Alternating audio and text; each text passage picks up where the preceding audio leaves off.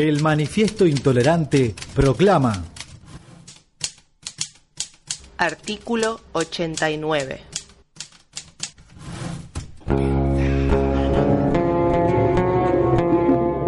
La tolerancia es el opio de los pueblos.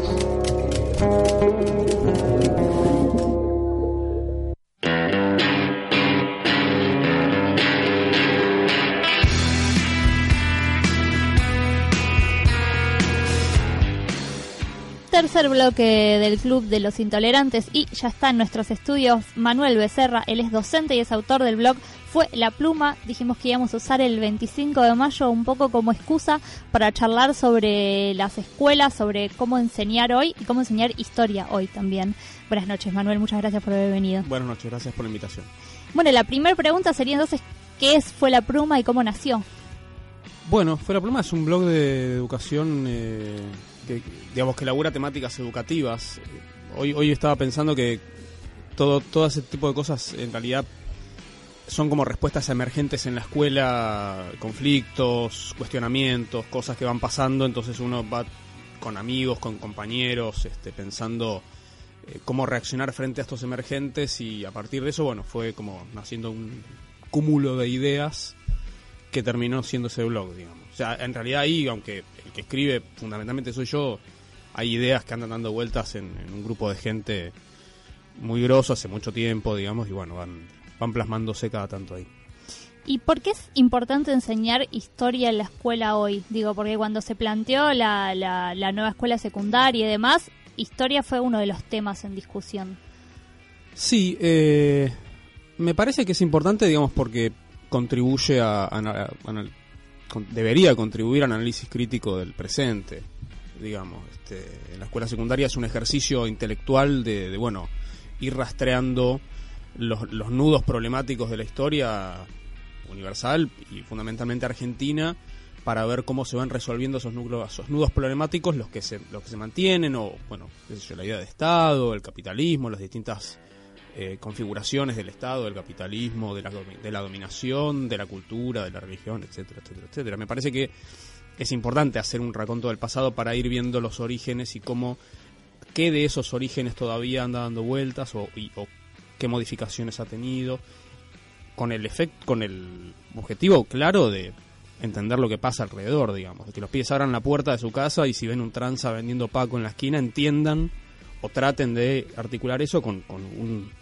con todo una, un cruce de variables sobre el capitalismo y sobre la dominación y la legitimidad de la ley, etcétera, etcétera. ¿Qué sé yo? Imagino que no, es la misma perspectiva que tendrán todos los docentes de historia, cada docente tendrá la suya, es la que vos tenés la búsqueda, pero más allá de eso, vos ves o como, como docente que haya habido un cambio general de cómo se dictaba historia antes, cómo se dicta ahora. En general no. En general, digamos, la ausencia de la historia es, complicada porque arrastramos vicios de, de, larguísima data, sobre todo en secundaria. En primaria, digamos, es más a través, es más se elaboran más los problemas y los conceptos. Pero en secundaria todavía arrastramos una tradición muy enciclopedista, muy, muy memorística, y aunque eh, tratamos de corrernos de ese libreto, es un espacio bastante confortable, digamos. Entonces uno da la clase, entre comillas, este, con determinadas características, trata de plantar dos o tres palabritas clave y después si esas palabritas clave aparecen en el examen, estamos aprobados y dale que va. Eh, y eso es un recurso muy confortable, es muy, es muy sencillo de hacer y, dentro de lo que es la locura de la escuela, bueno, es, lo que sale más fácil.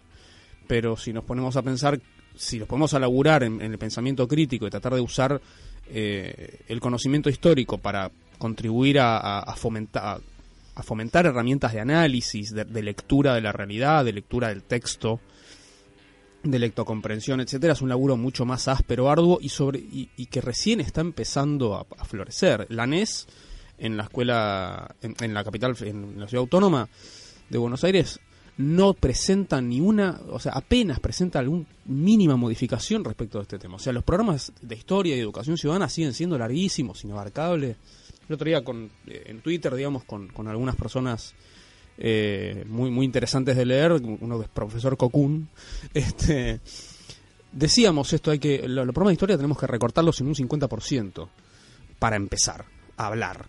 Y después, sobre el 50% restante, empezar a profundizar fuerte los conceptos y profundizar fuerte el análisis del texto, que es un análisis, que es un texto complejo, porque los textos históricos son muy complejos, este, porque hay multiplicidad de actores, de intenciones, actores individuales, grupales, eh, procesos imperceptibles que se van gestando y van, van este, formando una construcción eh, social, en fin. Ay, ¿Los profesores le dan pelota al programa o es lo mismo? Porque si tenés un programa tan tan grande que cada docente puede dar lo que quiere, por ahí es como, bueno, yo agarro este pedacito, me interesa Revolución Rusa, doy Revolución Rusa y, y lo doy en todas las escuelas y otro que no lo toca nunca, por decir. Yo creo que le damos pelota, pero, pero los docentes de historia somos conscientes que, que es inabarcable. Claro. Entonces, siempre, por supuesto, vamos a hacer un recorte, pero en general tratamos, lo, lo tenemos como un objetivo medio, medio inconsciente, tratamos de respetar, eh, de seguirlo o de, o de seguir la cronología del programa, porque historia, a diferencia de las otras materias, tiene una cronología que seguir. Y tratamos de seguir esa cronología. Por más que uno le dé más bola a la Revolución Rusa, otro le dé más pelota a fascismo, otro le dé más pelota al radicalismo, qué sé yo. Este, igual, digo, eso no es que hacer el programa entero es el ideal. En lo más mínimo, el, el- el ideal es que los pibos, los pibes salgan entendiendo, o sea, sabiendo cómo se lee un texto de historia. Si vos si vos laburaste Revolución Rusa todo el año, los pibes después supieron después de eso leer un texto de historia, bueno, ya está, suficiente. Era eso, no que acumularan acuerde, claro. un- un cúmulo que que aparte eh, cierro con esto hay mucha digamos hay mucha hay un ideario un sentido común dando vueltas que que es un drama porque el, el sentido común exige que los pibes tengan conocimiento acumulativo y enciclopedista y memorístico. A ver qué pasó el 25 de mayo Mira, hoy hoy había una nota de Clarín. Cuatro de diez personas no saben qué pasó el 25 de mayo la verdad. Eso está en internet está en Wikipedia está en cualquier lado. Qué pasó el 25 de mayo de 1810 el tema es que entiendan qué pasó. Pero si no saben qué pasó, ¿cómo pueden entender qué pasó? Bueno, pero obviamente. Pero si entienden, digo, el proceso de la pérdida de legitimidad de un régimen, el cuestionamiento popular que tiene eso expresado en cierto sector de la burguesía comercial, si entienden la dinámica, la dinámica de lo social, bueno, cuando vayan a Wikipedia a buscar el 25 de mayo van a entender mucho mejor qué es lo que pasó, digamos, ¿no? Entonces, las herramientas de análisis son muchísimo más importantes que el contenido.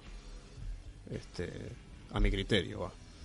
En el blog eh, vos haces una crítica a una experiencia en un colegio porteño, que si no me equivoco, el Colegio Sarmiento, Sí. eh, donde hay un intento de incorporar las nuevas tecnologías al aula a través de eh, relacionar la Revolución Francesa a través de un video de Lady Gaga, Sí. digamos, resumiendo la experiencia. Sí, sí, sí. Y vos haces una crítica de, de, de cómo se llevó a cabo esa introducción de las nuevas tecnologías. ¿Qué pasa hoy con los chicos y los textos tradicionales, los manuales, esos formatos o dispositivos que son históricos, digamos, históricos en el sentido de que vienen de hace muchos años de la idea de la escuela, y con las nuevas tecnologías que son con las que viven todos los días? Bueno, ahí, ahí, ahí se presenta un, un desafío muy grande porque los pibes leen y escriben muchísimo, pero leen y escriben muchísimo en formatos que no son los formatos formales, que son el manual, digamos, o, o un texto académico, digamos. Eh, con lo cual los docentes nos, nos vemos obligados a tratar, a intentar repensar cómo relacionar a los pibes con la lectura de un texto formal. Porque la escuela no puede renunciar a entrenar a la lectura y el análisis de un texto formal. Porque para todo, para, para el resto, para, digamos, para, para lo que es su práctica cotidiana, ellos ya tienen las redes sociales, tienen WhatsApp, tienen Facebook, tienen Instagram y Twitter y qué sé yo, y Snapchat. Ahora, la escuela debería entrenarlos en la lectura, en el análisis crítico de esos lenguajes y en la lectura de los textos formales. Entonces yo sigo laburando con manual dentro del aula, con manual. Después está, eh, digamos, todo el, cúmulo de información que está en Internet, inabarcable y caótico, que exigiría un laburo de jerarquización de los, de los saberes. Y todo eso está supeditado a que tengamos Wi-Fi. Y en la escuela no tenemos Wi-Fi. No, en las escuelas porteñas no hay wifi. Era del, del Con lo cual- No, bueno, quiero aclararlo porque históricamente a través del plan Sarmiento y toda esta lógica de que se En las suponía, claro. se suponía Nos que las mintieron. primarias tenía que haber wifi.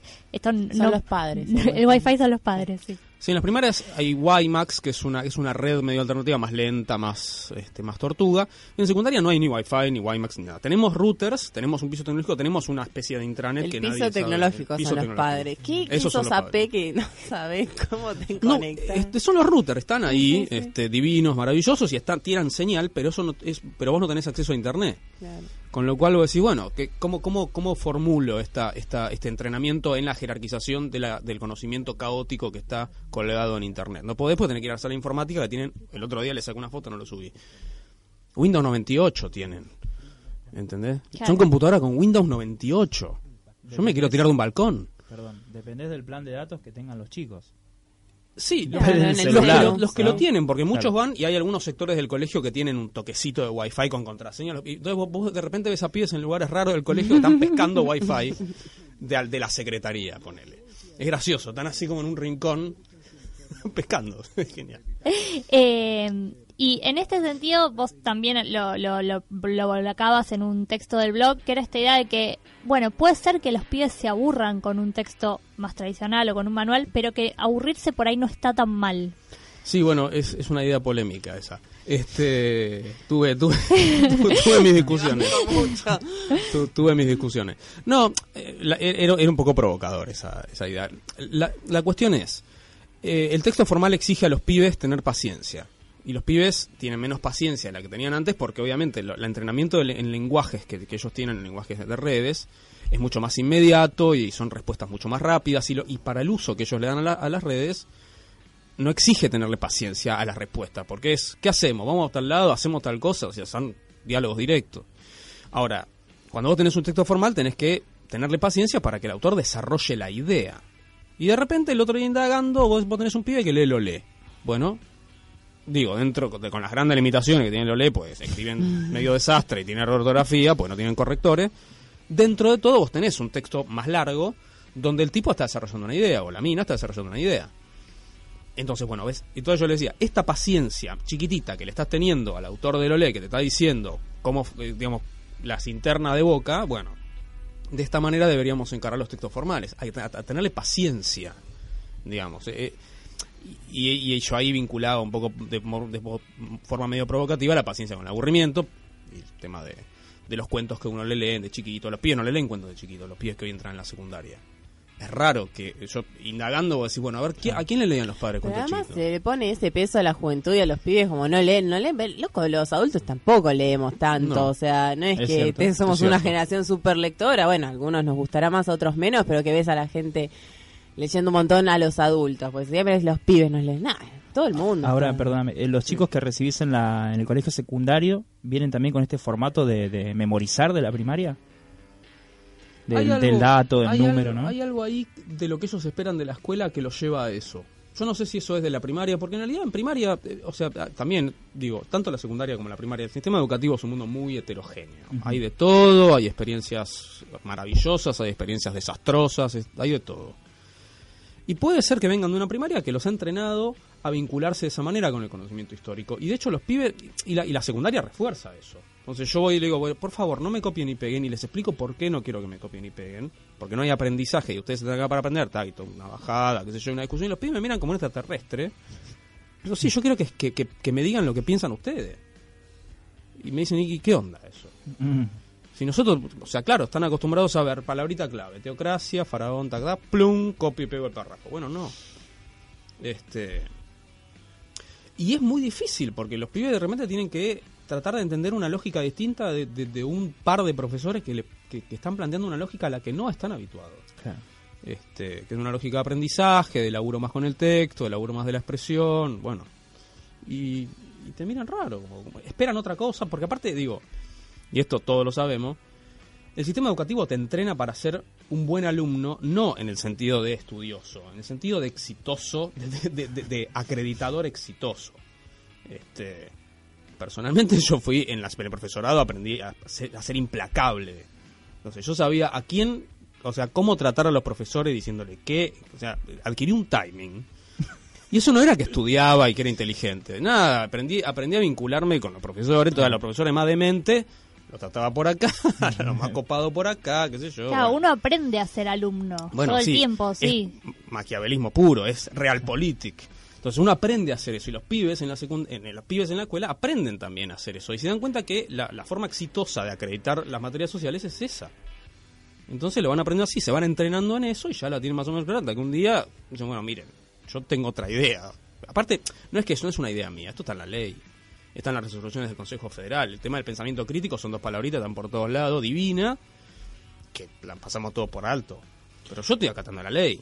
No es que yo soy un revolucionario, soy el Radowisky de la docencia, digamos, nada. estoy pensando, vamos, vamos a lograr en ese sentido, en serio. No sé, yo digo Sí, yo. pero digo, yo tengo la mala suerte de trabajar en, eh, vos no sé, de- de- con toda gente que se la pasa hablando de innovación, que son nuestros ministros de Nación, Ciudad, etcétera. Y, y yo volviendo un poco a lo del aburrimiento, está como esta idea de que los obsoletos somos los docentes, que tenemos que ayornarnos, innovar, divertir, entretener.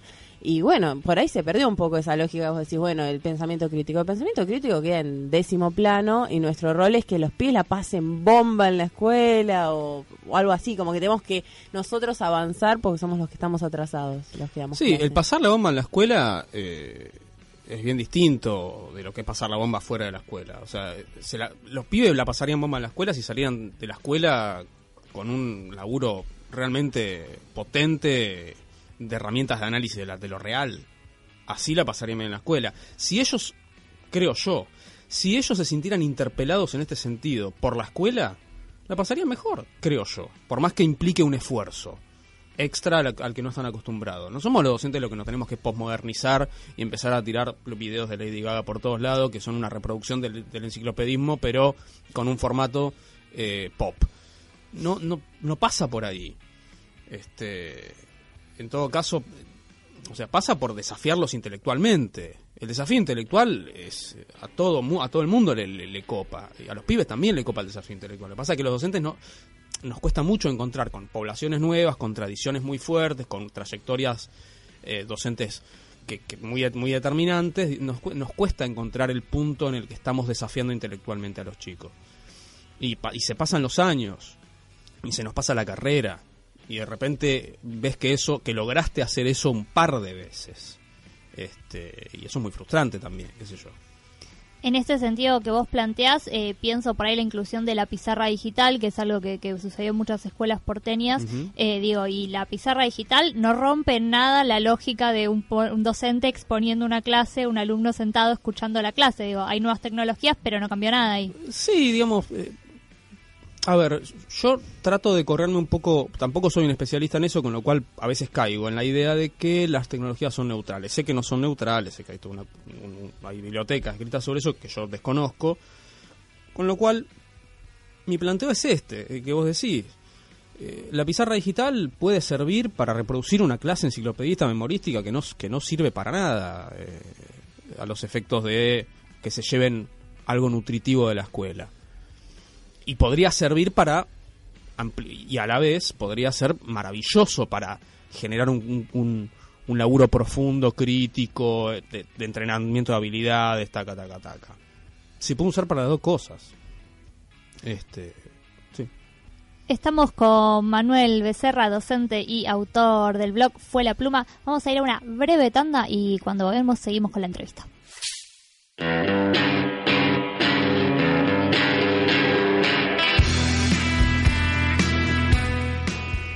Volvemos nuevamente con el Club de los Intolerantes. Tenemos en nuestros estudios a Manuel Becerra. Estamos charlando sobre educación en este 25 de mayo. Eh, y una de las cosas que, que queríamos preguntarte tiene que ver con esta aparición de las ONG o de estos espacios que, que se catalogan así como ONGs, que están interviniendo cada vez más de forma solapada, por lo menos en la educación porteña de la ciudad de Buenos Aires. Sí. Sí, bueno, hay. Yo la- te- sé que están en Normal 9, está la ONG enseñada por Argentina, no sé si también en el Liceo 4, eh, y seguramente en otras escuelas que yo no me enteré. Y lo que pasa ahí, a ver, eh, esta, esta ONG, por, puntualmente por lo menos enseñada por Argentina, bueno, funciona como. es- para nuclear a voluntarios que quieren este, acercarse a las escuelas y solucionar y refrescar las prácticas y etcétera, etcétera. La ONG les paga un, un- salario que no es, que es mucho menos que un salario docente y hay gente que va voluntaria, digamos, a, a, a- realizar sus tareas y entran como codocentes de, eh, bueno, con- otro docente, digamos. A ver, refrescar las prácticas no está mal, que entre gente nueva no está mal, a refrescar las prácticas. El, el tema es qué plantea la estructura de meter una ONG en la escuela que haga esto. Porque lo que está planteando es que está precarizando el trabajo. Entonces, esta gente le pone, entre comillas, más ganas que el docente que está hace 20 años con 70 horas de clase, más barato, ¿entendés? Y como co- con más ganas de, de relacionarse con los chicos, aunque capaz que no tiene más pálida ideas ni sobre, no solo sobre los contenidos, sino tampoco sobre pedagogía ni didáctica. Y se va cuando se le canta, pues dice, bueno, me, me harté, la verdad, no sé, vi una cosa horrible en la escuela, me fui. Entonces, eso empieza, eso abre la puerta a, of- a- a que se le ofrece al, al gobierno algo más barato, más precarizado, entre comillas, con más ganas, más refrescante, eh, que, y bueno, y se va tercerizando la educación. Se terceriza porque hay gente pre- dispuesta, con título de grado, a hacer eso por poca guita, digamos. Este, y eso es gravísimo. Gravísimo. Este, más allá incluso, digo, por eso, más allá de la cuestión de, la profesionaliz- de, lo, de lo profesional que puedan ser. Hay gente que da clase que, con título de grado, con título de licenciado, y le pone, y, eso lo habilita a dar clase en la secundaria, y efectivamente le pone más gana que el profesor de al lado, hacer, que tiene 70 horas, puede ser. Ahora, que eso se haga por fuera del sistema, o sea, por fuera de la selección docente, que también tiene sus problemas, a dedo, por menos guita, y digamos, este con, con, con una idea medio capciosa de lo que es la, la, la, la renovación de las prácticas y eh, genera un problema y, repito, terceriza la educación, que es lo que está buscando el PRO desde, desde que se asumió, digamos, ir sacándose lentamente de encima las distintas obligaciones que le genera la educación Claro, porque pública. la misma idea podría efectuarse vía ministerio, teniendo un cargo nuevo que uno pueda concursar y que tenga un codocente. Exacto. Pero eso implicaría Dinero, pagarle claro. otro salario. Este, pero así lo van tercerizando. O sea, el PRO no puede, ahora a cargo de Nación también, no puede derogar las leyes que garantizan el derecho a la educación. Entonces lo hacen a través de la mano invisible del mercado. Entonces precarizan la educación pública, van pagando cada vez menos, las- los que tienen dos mangos llevan a sus hijos a las privadas porque en la pública hay pibes que se drogan, en las privadas por supuesto jamás. Obvio Eso no pasó algo nunca. así. Este y entonces le va saliendo cada vez más barato, la escuela pública queda como una especie de galpón para para marginales, este y ellos se van sacando el problema de encima, digamos. Perdón, es, es un poco lo que pasó también en, de otra manera con Conectar Igualdad. ¿No es cierto? Que fue el programa, en definitiva, donde van a seguir manteniendo la provisión de las computadoras, pero lo que hicieron fue tercerizar, desactivar la parte de generación de contenidos en un negocio en el que están en disputa empresas de Clarín, ¿no es cierto?, de Microsoft, que se dedican, del grupo Santillana, que se dedican específicamente a hacer contenidos educativos. Y de esa manera, perdón, el, el PRO lo que, lo que está haciendo es otra vez esto, ¿no? Privatizar una- un rol que tenía el Estado, que era el de generar contenidos digitales, ¿no es cierto?, para las escuelas, más allá de, de- de discutir o no la, lo valioso o no de eso, ¿no es cierto? Sí, sí.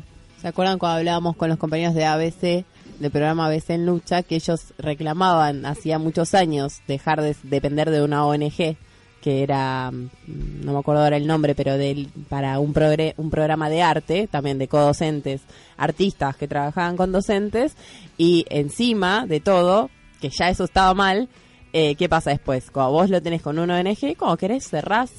Exacto. Listo, chau, se cerró, adiós, andá a reclamarle a la ONG, que es lo que le están Te diciendo vas a cuando ellos. se te canta, digamos. Entonces vos tenés capaz un, un voluntario de, un- de una ONG en el aula metido y de repente en el aula estalla un conflicto social que viene de largo. Tipo dice, ay, qué horror y se va. No, o, o, digo, el ministerio en este caso cerró el programa y le dijo a la ONG, no, ya está, muchas gracias. Mm. Y bueno, y se cortó con, con ese trabajo también. O sea que Sí, sí, queda no, gente. no queda- necesitas renunciar a nada porque se hace cargo otro. Sí, sí, eso. sí. Eh, entre las eh, fundaciones, ONGs que están intentando participar de la educación pública, se coló la iglesia, además, porque éramos pocos y llegó Sí, la iglesia. Nunca se fue. Eh, Ya había bancos, había universidades privadas, laboratorios, exministros de la dictadura militar y ahora encima de más, la iglesia católica. la iglesia católica. O sea, que estamos. Eh, Pero está Francisco. Exactamente, eh, la, la figura a través de la cual está pretendiendo entrar la, la Iglesia Católica es la figura de, del Papa. Digo, Así es. ¿qué pasa entonces con la escuela laica cuando la, cuando la Iglesia entra a las aulas? Bueno, ahí hay un tema, eh, o sea, el, el programa de escuelas ocurrentes plantea toda un, eh, una actividad como muy muy despojada de lo religioso, plantean la cosa multicultural, etcétera, etcétera. Eh, lo que pasa, lo que pasó en la reunión del 16 de mayo, del jueves del lunes 16 de mayo, donde había directivos del Normal 1, había directivos del Colegio Sarmiento, del Bermejo, había directivos del Lenguas Vivas, de la escuela Maestra- de la escuela de danza Mastrasi y me queda alguna colgada por ahí.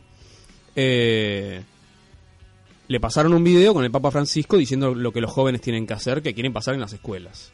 Eso es catequesis.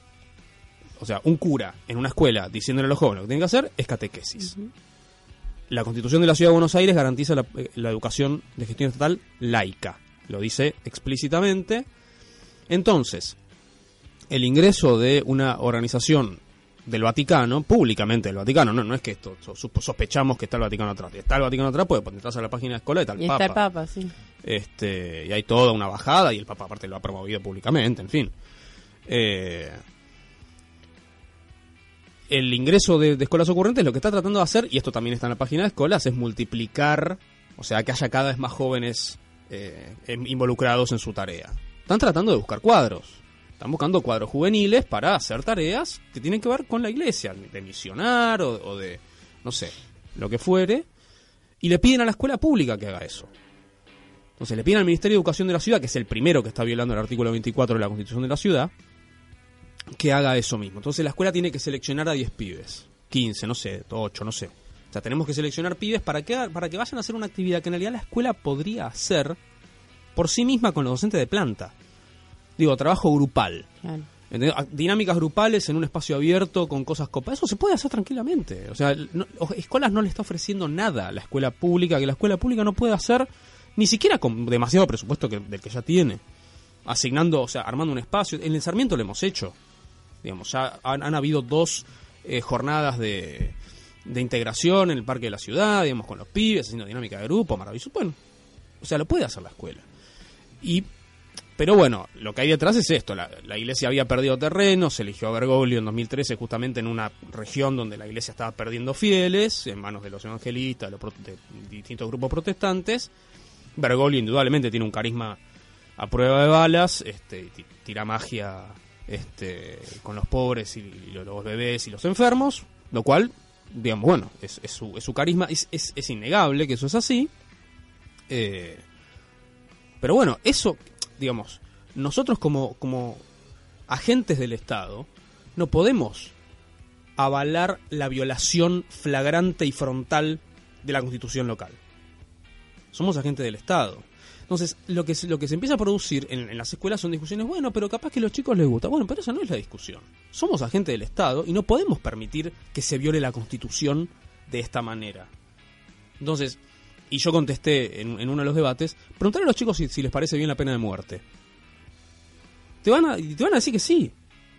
Porque en general hay toda una cuestión, una bajada, sentido común, qué sé yo. Y, ¿Entendés? Hay consensos en lo popular que un agente estatal no puede tomar. Algunos sí, y hay democracia para eso, pero la escuela no es una democracia. Hay espacios democráticos dentro de la escuela, pero la escuela en sí no es una democracia. Y nosotros como agentes estatales tenemos que garantizar el cumplimiento de la Constitución. No hay democracia para violar la Constitución. Si queremos violar la Constitución, participemos en política, metámonos en un partido, organicemos una asamblea constituyente, cambiemos la Constitución, saquemos la laica y después volvamos. Hasta que pase eso. Eh, ¿Y cuánto de esta, o sea, de esta idea de que entran ONGs, entra la iglesia, digo, entran muchas instituciones que no tienen que ver con la institución escolar, está legitimado un poco por esta idea que hay desde hace varios años que la escuela anda en crisis, que la escuela como institución tiene problemas estructurales, que no da respuesta a las problemáticas modernas? Digo, hay un está un poco detrás de eso de, de la idea de que la escuela no sirve más. Sí. Sí, sí, no, sin duda que está esa idea. Lo que pasa es que, obviamente, ¿cómo, ¿cómo va a servir la escuela si se deteriora todos los días, minuto a minuto, las condiciones de trabajo e infraestructurales? Y sí, por supuesto está en crisis porque, digamos, la escuela pública se va vaciando, porque el presupuesto va disminuyendo. Me, me refiero al presupuesto que manejan las provincias, que son quienes gestionan directamente las escuelas. El Ministerio Nación no gestiona escuelas, eh, por lo menos no directamente, está en la universidad en el medio. Entonces, si vos tenés problemas sociales fuertes que te estallan en la cara en la, dentro de la escuela y no tenés de parte del Estado un equipo para responder a esas problemáticas, no tenés abogados, médicos, trabajadores sociales, psicólogos, ¿entendés? En el, en el colegio donde yo doy clase hay mil pibes y una psicóloga para mil pibes, de los cuales muchos tienen muchos problemas muy serios de conflictos con la ley, familiares, en el barrio, etcétera, etcétera, etcétera. No da abasto un- e- ese equipo para esa, para esa escuela. Vos necesitas, repito, abogados, médicos, porque hay temas de salud graves, necesitas nutricionistas, necesitas psicólogos, trabajadores sociales que hagan un laburo en el barrio de ida y vuelta. Bueno, todo eso el Estado no lo da. Entonces lo tenemos que hacer los docentes, que la verdad que no sabemos cómo, hacer- cómo hacer eso y además tenemos que tratar de que los pibes aprendan cosas en el medio de eso. Eh, entonces es, eso genera que efectivamente se produzca una crisis. Porque, las, porque los docentes no damos abasto. Y un docente que hace 25 años que está en el aula y tiene 50 horas, no puede contra eso. Claramente no puede contra eso. Y, se frustra de ver los quilombos que tiene en, en el aula sin poder dar respuesta de ningún tipo a eso, porque no le da la cabeza ya. digamos. Hago esta pregunta casi con la certeza de que la respuesta va a ser no, pero ¿hay alguien pensando la escuela hoy desde más allá de la práctica individual de cada docente? ¿hay alguien desde alguna institución, desde el Estado, desde el gobierno, desde un sindicato pensando la escuela? De instituciones formales así fuertemente, instituciones concretamente no, hay iniciativas de gente. Hay personas que sí están pensando en la escuela, en la academia, eh, muy minoritariamente en algunos sindicatos, eh, pero, pero son iniciativas individuales, docentes, pero son iniciativas individuales, no hay, no está institucionalizado eso. Eh, y cuando vos ves las cosas que dicen los funcionarios de más alto rango eh, en educación, tanto en, en nación como en provincia como en ciudad, vos claramente te das cuenta de que esta gente no sabe de lo que está hablando. O sabe y ejerce un cinismo bastante preocupante. Pero en general parece que no supieran mucho qué es lo que es una escuela pública, porque efectivamente nunca la transitaron. Eh, jamás transitaron la escuela pública. No, no- son docentes, tampoco es que lo tengan que ser, pero digo, ta- pero si no sos docente, por lo menos vos tenés que tener una trayectoria de preocupación por la escuela pública. Y eso no, ha sucedido. La trayectoria de estos, de estos agentes ni la rozó. De repente entonces tenés a Vidal diciendo, los docentes hacen política en la escuela. Y sí, María Eugenia, yo hablo de vos, de Macri y de Cristina dentro del aula. ¿Qué, se supone que tengo que hacer? Claro. Eh, ahora esta crisis de la escuela de la que hablamos, ¿no cruza también a la escuela privada? Digo, sobre todo porque cuando por ahí uno saca de la discusión la escuela privada, pero la escuela privada en, en la capital, donde hay tanta importancia del Estado poniendo plata atrás, porque el Estado financia escuelas privadas, en muchos casos tienen a los mismos sectores, a los mismos estudiantes que pagan una cuota no tan alta y esas mismas problemáticas se reproducen también en la escuela privada. Sí, depende, depende, ahí tenés, depende de la escuela privada, porque tenés escuelas privadas de élite y tenés escuelas privadas de clases medias y tenés escuelas privadas para clases populares, eh, con cuotas muy, muy bajas. Entonces depende cuál, pero la escuela privada siempre tiene la prerrogativa de rajarle al pibe y sacarse el problema encima. Este, la escuela pública legalmente no tiene más esa opción. La tuvo durante mucho tiempo cuando si vos rajabas al pibe, el pibe tenía una red de contención porque había un estado de bienestar. Entonces el padre tenía trabajo y el padre lo podía mandar a una privada, por ejemplo, porque en esa época era al revés. Si te echaban de la pública, te ibas a la privada, pero ahí no hay red de contención. Entonces, si vos rajás un pibe de la pública, sin garantizarle una vacante, además de que legalmente no lo puedes hacer, sin garantizarle vacante al darle el pase, eh, ese pibe no tiene red de contención. Entonces, la próxima vez que te lo encuentres, te lo vas a encontrar en una situación muy fea a ese pibe. Ese es el problema. Sí, igual no le demos ideas porque Vidal está con lo retro que vuelva a todo lo anterior, así que por ahí No, pero eso, vuelve te la digo, expulsión. bueno, pero eso es un incendio. Sí. Es un incendio en minutos. Vos haces eso, vos rajás a, a los, a todos los pibes con los que tenés problemas en la escuela y tenés la provincia otra vez incendiada en minutos. ¿Y para qué educa la escuela hoy? Digo, porque parte por ahí de la crisis de la escuela tiene que ver con que en estos últimos, digo, últimos, es un periodo largo, pero últimos 30 años, por ahí lo que se perdió también es un poco la brújula de para qué estamos formando chicos. Es que se perdió también la brújula de cuál es el modelo productivo de Argentina. Eh, Argentina, no, Argentina no- o el modelo productivo de Argentina es un modelo neoliberal que implica precarización laboral y especulación financiera. Entonces, vos no podés educar con ese norte. Digamos, no, no podemos armar un programa con ese norte, porque le está diciendo a los pibes, bueno, ¿sabes qué vas a ser repositor? Con toda la furia. Si no albañil y si no, un taller clandestino. Bueno, podés educar para eso eh, la escuela de antes educaba para un, por ejemplo, para un modelo industrial. Entonces educabas con escuela, con escuela técnica y había, y durante el peronismo estaba toda esta idea del obrero como una bajada ideológica fuerte, identitaria. Hoy, ¿qué le va? ¿Qué? Entonces, la educación de hoy no se puede articular con el modelo productivo. Punto. El segundo problema es que la educación de hoy igualmente tiene que garantizar los derechos de educación. Entonces, ¿para qué? Si no lo, si no lo podemos vincular con el modelo productivo, ¿qué hacemos? Bueno, lo que tenemos que entonces tenemos que reformular para qué estamos educando. Por supuesto, los agentes eh, de primer nivel no están pensando en este problema. No, yo sí, a mí me genera así- es- es- me genera mucho ruido, pero no estamos pensando en este problema desde las instancias superiores de los ministerios. Entonces, yo tengo una yo tengo mi, mi opinión de para qué debería educar la escuela y no está educando. Hoy es un galpón la escuela. ¿Cuál es tu opinión de para qué debería estar educando la escuela? Es larga la pregunta. No, no, no. A mí me, parece que la escuela debería preparar a los chicos para la discusión de lo público, para el debate de la cosa pública, que implica también debatir el modelo productivo, debatir la cultura, debatir la política. Me parece que debería preparar para una lectura crítica de la realidad. Eh, para mí. Digo, porque ya que no tenemos modelo productivo posible, o no tenemos un modelo productivo funcionando que garantice derechos, ahí se- esa es la paradoja. La ley dice que hay que garantizar derechos y el modelo productivo los eh, viola o, o- o- o trata de que eso no suceda realmente. Entonces tenemos que ver qué hacemos. Para mí tiene que, debería formar para la dis- discusión de lo público. Y en un día como el 25 de mayo, donde seguramente en algún momento diste la clase sobre eh, la revolución de mayo, digo, ¿cómo se enseña hoy la idea de revolución? Depende de cuál. Porque una cosa es la Revolución de Mayo, otra cosa es la francesa, la industrial o la rusa. La de mayo. En este caso vamos a quedarnos con la de mayo y ese concepto de revolución. Yo te puedo decir cómo lo encaro yo, qué sé yo.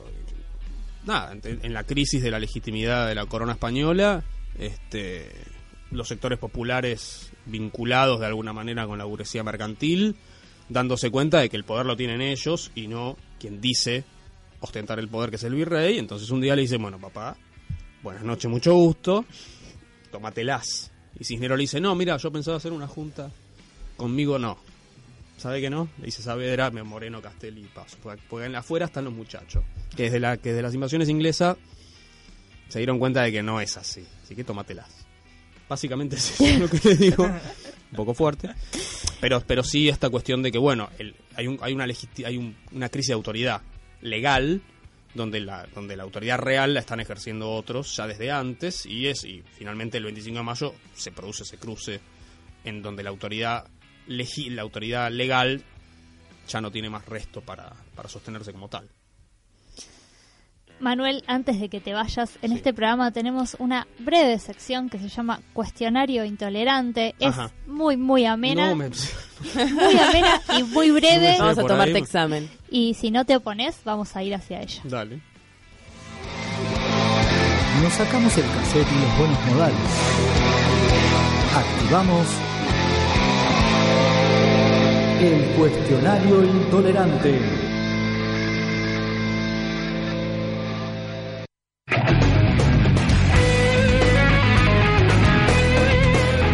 Cuestionario intolerante eh, para nuestro invitado Manuel Becerra. Y la primera es muy sencilla y es ¿a qué persona toleras menos, pero no vale ni un político ni Nick?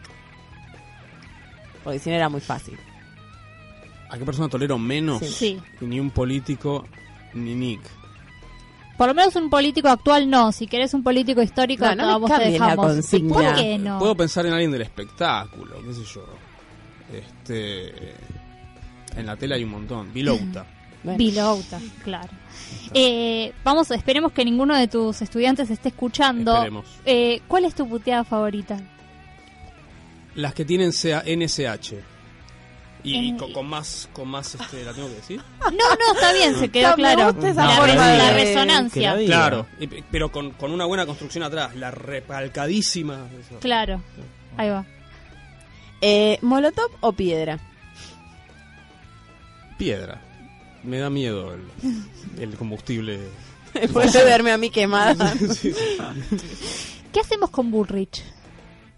¿Cuál de los dos ¿Cuál, preguntar? cuál de ellos? ¿El, Bueno, el- ¿O el shopping? pod- Podría ser una Vamos pregunta amplia. Eh, ¿Qué hacemos con Bullrich? Pe- pe- pedirle que dé explicaciones. Muchas. Vale para los dos. Sí, también. Sí. ¿Cuál es tu personaje intolerante favorito? Y en este caso, nosotros tenemos un montón de hermosos ejemplos de aquel que es intolerante, pero que lo bancamos. Eh, Luca Prodan, ¿qué más nos han dicho, Eva? Eh, Iorio, nos han dicho los hermanos Discépolo, eh, Maradona. Intolerantes a los que queremos. Este. Intolerantes a los que queremos. Bueno, los que nombraron ustedes están muy bien. Yo, qué sé yo, los, los banco mucho todos por razones distintas. Eh, voy, a, voy a ser sutil y voy a decir Riquelme. Ah, qué lindo. Qué lindo. Porque, porque Riquelme es un tipo muy, muy astuto, muy político, pero, pero hay, hay algo ahí de, de- de- de lu- de- de- de límites que jamás cruzaría. Tenemos un programa muy cenéis el día de hoy. Sí, yo no sabía que era intolerante, pero no sé nada de fútbol, Eh, así no. que... Es un Sí. tipo que no, que, que no cruza ciertos límites y que no permite que se crucen ciertos límites. Yo no diría que es. o sea, no, ah, es no verdad, es un, no, es un, no es un Luca Prodan, digamos, no es un bardero, no, no, no, la, bar- no, la, no la bardea. Pero. Para mí, para mí es la persona, y lo puse en Twitter varias veces, es la, la única persona, o, o la persona más capacitada en Argentina para ser presidente de la nación. Y lo digo. y, y lo. Y lo, lo fundamento. Yo creo que acá ya tenés dos votantes. Sí, Yo estamos lo, así. fu- Bueno. lo fundamento, puedo Hay fundamentar tres por qué personas en este estudio a ¿Puedes punto de llorar. otro programa a Vamos a contarnos hablar eso? un Tengo, programa de tengo Riquelme toda una fundamentación de por qué Riquelme es la mejor persona Te para ser pido, presidente por de la Nación de favor. la Argentina. Bueno, Vamos a ahora vamos a salir de este estudio, vamos a ir a tomar una cerveza y solo vamos a hablar de Riquelme. Por supuesto. ¿El Indio o Sky? Qué pregunta complicada esa. Y bueno, en la Somos vida... gente así. Eh, complicada. bueno, Sky, qué sé yo. Teoría conspirativa favorita. Tenemos opciones, es un choice. A ver, a ver. Las pirámides las hicieron los extraterrestres. Dos, Néstor no estaba en el cajón y el festival... Eh, el Funeral, festival, funeral, no fue un festival, Bárbara. Fuerza Bruta. Me, me salió, no sé, el inconsciente. Festejó ella, me parece. Paul murió, Paul McCartney murió, esta es muy buena, y lo reemplazó un argentino llamado Diego Armando Bungal. Hay un libro al respecto que se llama Black Beetle, no me canso de recomendarlo. Eh, o que las hamburguesas de McDonald's son de lombrices. Y ahora agregamos otra que es que a Marilyn la mataron los Kennedy. Puedes elegir una. Es- eso podés- no es una teoría conspirativa, es un hecho empírico comprobado. No, No, eh, la de Néstor y el cajón me, me parece maravillosa. Me parece genial. Sí, Me yo- parece insuperable. fue uno de los mejores momentos políticos No, de este no, país, es- sin es- duda. Es, es muy difícil de superar esa idea. Es genial esa. Este fue nuestro cuestionario intolerante. Muchas gracias, Manuel, por haber venido. Señor Patricia Es Leisegui. que nos están pidiendo desde la estratosfera que le preguntamos el personaje intolerante histórico. ¿Puede Ah. ser? Ah, Mi eso, personaje eso. histórico intolerante favorito. Eh, hay un montón, hay un montón de gente que, que, que banco así desde lo desde lo íntimo, digamos. Son polémicos algunos de ellos. este, Está, no, está, está- está muy bien, está muy bien. El suspense. Dígalo, dígalo. Sin miedo. no, no, no, no. Rado Whisky, vamos a poner Rado Whisky. Claro, sí. Cada vez te queremos más. Sí. Vamos Por Lo vamos a invitar todas las semanas. Ahora sí, muchas gracias por haber venido. Gracias a ustedes por la invitación. ¿Dónde lo encontramos? Porque está en Twitter, está en el blog. El ¿Para blog, eh, el blog de Manuel Becerra es. Fue la pluma.wordpress.com. Y si usted, uno quiere seguirlo en Twitter, ¿a usted cómo hace? Eh, arroba Chemendele. Perfecto. Ahí pueden encontrarlo a Manuel y los debates que suele tener con la educación pública argentina.